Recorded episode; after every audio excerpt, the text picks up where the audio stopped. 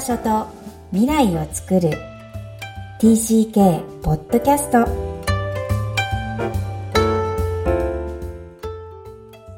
皆さん TCK ポッドキャストへようこそナビゲーターのなおこですみきこさんよろしくお願いいたします皆さん、こんにちは。ダジャハオ、Hi everyone。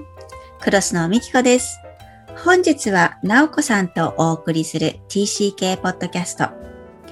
今日のオープニングは、3 words です。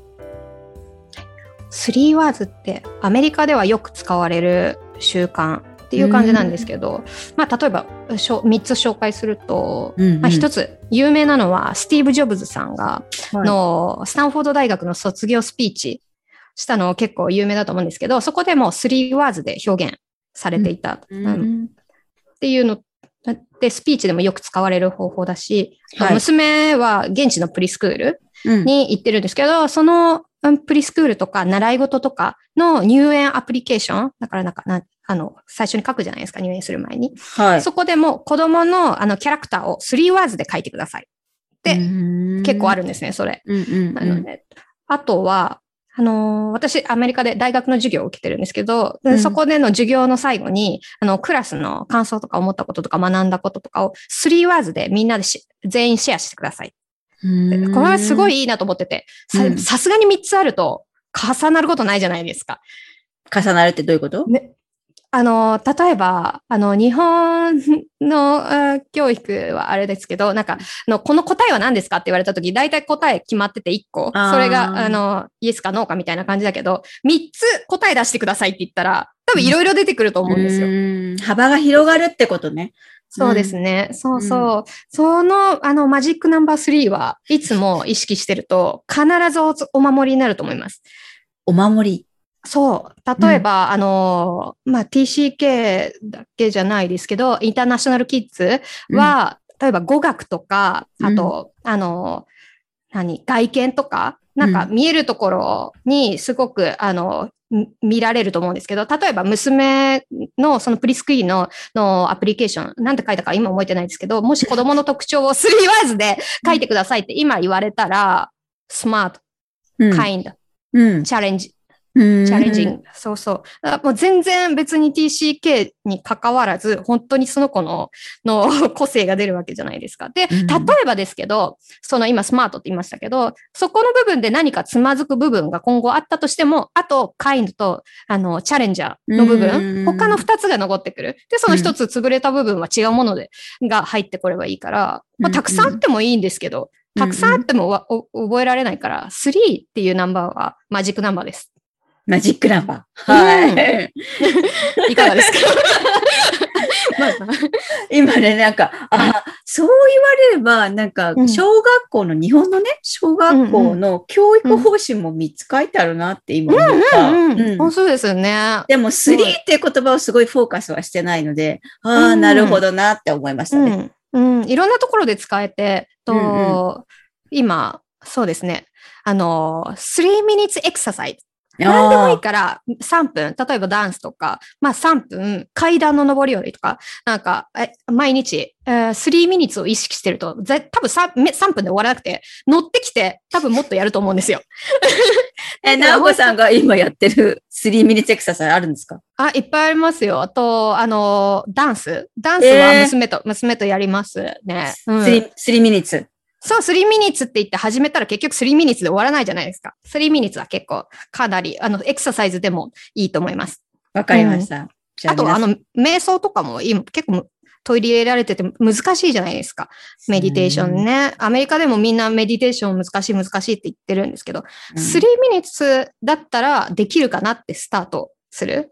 なるほど。そうそうそう。なので、本当にいろんなところでぜひぜひ使いたいなって。自分もそうですしね。3 minutes で掃除しようとか。まあ確かにねそう。そうそうそうそうそう。嫌なことは3ミニッツから始めようっていいかもね。そうそうそう。したら綺麗に一部屋になるかもしれないので、い、ろんなところで使える、はい、テクニックでした。ありがとうございます。それでは本日のテメインテーマ、アイデンティティです。TCK にとっても、TCK 以外の人にとっても最大の疑問である、私は誰？という質問。これが今日のメインテーマですね。そうなんですね。アイデンティティ。大きなテーマですが、この疑問も TCK の特徴です。アイデンティティを築くのは、一般的に発達心理学でも重要な時期として捉えられています。え自分は誰なのか、どんな大人になっていきたいのか、え子として自分や社会の中の位置づけはどうあるべきか、えそれらを家族の中で葛藤するから思春期の反抗期があり、そして友人との連帯感を深めながら自問自答を繰り返す。これが大きな大事な思春期、青年期のメインテーマです。では、誰にでも大きな課題であるアイデンティティ形成ですが、どうして、え TCK にとって難しいと表現されているのでしょうか？はい。これどう思いますか？うーんアイデンティティ形成。そうですね。あの、物理的に時間が少ないですよ。そう、そうなんですよ。TCK は。本当そうなんです。いろんなうんことに、あの、時間を割かないといけないから、そうすると、自分と向き合う時間っていうのは、物理的に少なくなるかなっていうのはおっしゃ予る通りです。。うん。あと、親に葛藤する時間もない。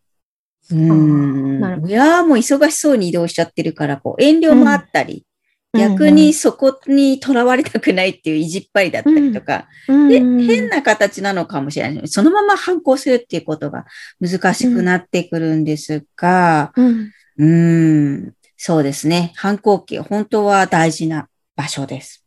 うんうん書籍の中では誰でも満たされるべき心理的欲求があると記載されてますね。うん。まずは揺るがない関係。うん。どこかに帰属している感覚、誰かに育まれ、見守られている感覚、内的な調和感覚、自分がこの世の中で有意義な存在であるという感覚が含まれているとされていますね。うんどうまあ、思春期の中でそれを求めるから葛藤もあるんですが、そこが揺らされないと反抗期も起きません。でも、やっぱり TCK も満たされたいっていう思いがあるので、うん。はい。えあーー、どんな感じがしますか？と揺るがない関係っていうのを今読んで最初に思い浮かんだのは人間形成の核核になる、まあうんうん。家族っていう重要性を言ってるように私は受け止めましたが、いかがですか？その通りだと思います。うん本当にその移動してしまう TCK だからこそ、家族とはこうギュッと、えー揺るがない関係性を作りたいっていうやっぱり欲求も強くなります。まあもちろん、TCK に限らず人は一人では生きていけないっていうことを伝えているんですが、人は他者との関係で自分を発見して、えー人生を送っていく。そして生涯人間関係を必要としています。えーその都度、えー自分は誰であるんだろうかとか、どうするべきで、これは揺るぐ、揺るぐんだろうか、揺るがないんだろうかってこう繰り返して考えることは、やはり誰にとっても苦しいことです。えー自分のこと、過去のこと、それを何も話さなくても通じる相手は、まあ、誰にとっても必要だし、まあ、求めているものなんですよね。うんすごくわかりますけど、うんでも今だからわかるけど、うん何も話さなくても通じる相手は結局自分以外いないんじゃないかなって大人になったからわかるかもしれないです。おー、いいですね。うん直子さん、深い。それ、本当セラピーの共通テーマなんですよね。ううんん。それをに気づけた直子さんってはいつ頃ですか？コロナで移動ができなくなって、は初めてあの自分と向き合った感じがしますね。それまでは本当に移動、移動っていう言葉よりも旅行、旅行って言うと遊びみたいに見えますけど、あの、移動してる時間本当に多かったので、で、あのー基本的に誰かといたり、誰かと会ったりっていうところが、もう一気になくなって、っっていう、あの、必然的に、なんか自分が自分の親友にならないとああ、いい言けない葉。うんうんなっていうのを感じてから、今にたどり着くって感じですね。うんうん。うーん。えー、じゃあ自分が、やっぱり自分を抱きしめるっていうのがね。はい。うん自分が一番自分を分かっているってことになるのは、まあ永遠、生涯ずっと続ける行為ではあるんですが、まあ自分の周りの仕組みが理解でき、そして自分が全体の中にどのように位置づけていいのかっていうのを自分自身が納得したときに、やはり人は安心感が得られます。えー安心があって前へ進めるんですが、えー人間誰でも貴族意識や、えーその自分がどこかに所属したいっていう欲求はあるものの、移動を繰り返すと、そこが、えー適用できんのか、できないのかっていうことで頭がいっぱいになり、考える余裕も時間もないっていうところが TCK の本当のところかもしれません。うんえーだからこそ家族の存在は、えー TCK が大人になっていく成長の過程の中で、えー大切な大きなものになっていくっていうのは自然ですよね。うん、なるほど。うん、変わるものが多い環境だからこそ、特にかけがえのない家族とのつながり、変わらないものとして大切にしたいですよね。うん。うん TCK の親である直子さんがそう言っていただけると嬉しいです。はい、肝に銘じますっていう感じですけど。はい、アイデンティティ、奥深い話でした。うん今後も TCK 家族としてまだまだ探求していきたいところではあります。それでは今日の本日のポイントをお願いいたします。アイデンティティ、揺るぎない人間関係と貴族意識。えーどちらも大きなテーマです。TCK に限った話ではなく、誰にとっても安定と安心した人生を送りたい。えーそんな人生は必要です。その人間の心理的欲求について、TCK だからこそ家族にも揺るぎやすい TCK の現実を知っていただきたいと思います。親が知っていることは何よりも TCK の支えです。今日も TCK のいろんな気持ちにありがとう。この番組ではお悩みや質問を受け付けています。また TCK をさらに知りたい方のために TCK オンライン基礎講座も開催しています。詳細は育ちネット多文化で検索してホームページからアクセスください。